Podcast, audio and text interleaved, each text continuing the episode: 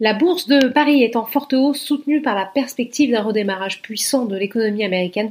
Le Sénat a en effet approuvé samedi le plan de relance de Joe Biden. Il doit maintenant passer par la Chambre des représentants. Bref, le CAC 40 a passé le cap des 5900 points et termine la séance sur une hausse de plus de 2%. Du côté des valeurs, Unibail, Rodemco, Westfield est en tête de l'indice, presque 9% de hausse, profitant d'un phénomène de rotation sectorielle en faveur de la value. Le secteur automobile est également bien orienté Stellantis, issu de la fusion entre PSA et FCA, s'offre une hausse de presque 6%. L'aéronautique s'attire également les faveurs des investisseurs. Airbus gagne plus de 5%, porté par le redémarrage des commandes d'appareils et par la trêve pour 4 mois des droits de douane que Washington et Bruxelles s'appliquent mutuellement dans le cadre d'un vieux litige commercial. Le motoriste Safran est également bien orienté, plus de 5% de hausse. Enfin, les bancaires bénéficient de la remontée des taux longs. Société Générale progresse de presque 5% à l'inverse, cette hausse des rendements obligataires continue de peser sur les actions valorisées à l'instar de la tech. Dassault Systèmes lâche notamment 0,59%.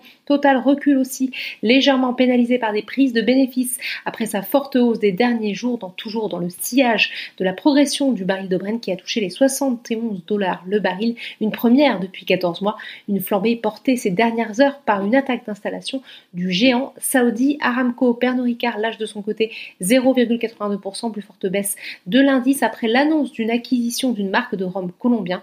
Enfin, sur le SBF 120, les foncières et l'automobile sont également à l'honneur, à contrario. Les valeurs qui ont bien performé ces derniers mois sont délaissées, à l'instar d'Ipsen ou de McPhee Energy. Et Ramet aussi recule sur fond de spéculation sur un changement de direction voulu par l'actionnaire majoritaire. Enfin, outre-Atlantique, le marché s'est d'abord montré tiraillé entre la perspective d'une relance et la remontée des rendements obligataires. Finalement, les indices se sont décidés à aller de l'avant. Voilà, c'est tout pour ce soir. N'oubliez pas, toute l'actualité économique et financière est sur Boursorama.